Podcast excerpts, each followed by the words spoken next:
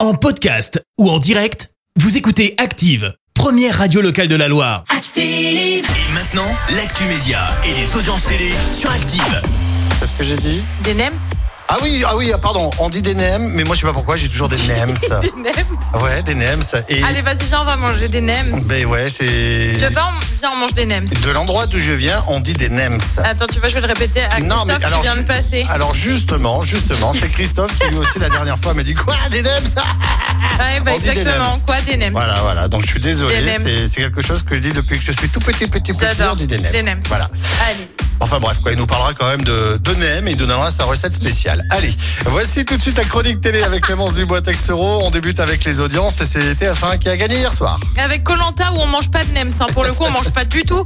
Euh, Colanta qui a rassemblé près de 3,5 millions de personnes sur TF1, donc ça représente euh, 20% de part d'audience.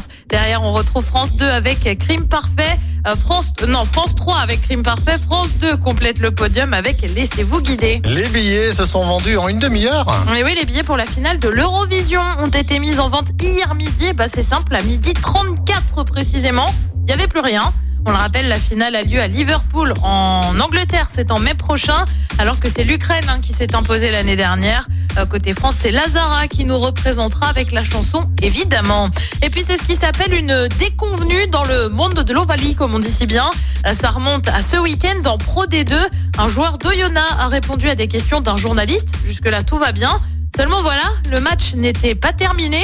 On se retrouve donc avec ce genre de séquence. On est dans le plan. Il a pas sifflé, il a pas sifflé. Ah bon, je- j'étais en train de faire. Bravo Romain. Ah ouais, je... je croyais qu'il avait sifflé la fin. Ah bah ça, c'est bien, c'est bien. Alors là, on a assisté à quelque chose de assez inédit, la première interview Pendant le match. pendant le match.